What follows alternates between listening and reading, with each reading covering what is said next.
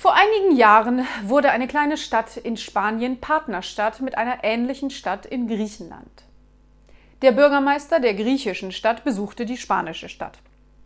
Als er die palastartige Villa des spanischen Bürgermeisters besuchte, fragte er sich laut, wie er sich ein solches Haus leisten konnte.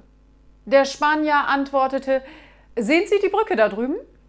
Die EU hat uns einen Zuschuss für eine zweispurige Brücke gegeben. Aber der Bau einer einspurigen Brücke mit Ampel an jedem Ende erlaubte es mir, diese Villa zu bauen.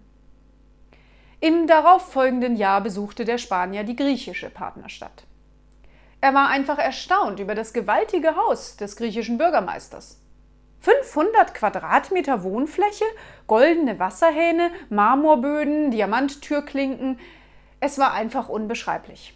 Als er gefragt wurde, woher er das Geld habe, diese unglaubliche Villa bauen zu können, sagte der griechische Bürgermeister, Sehen Sie diese Brücke drüben?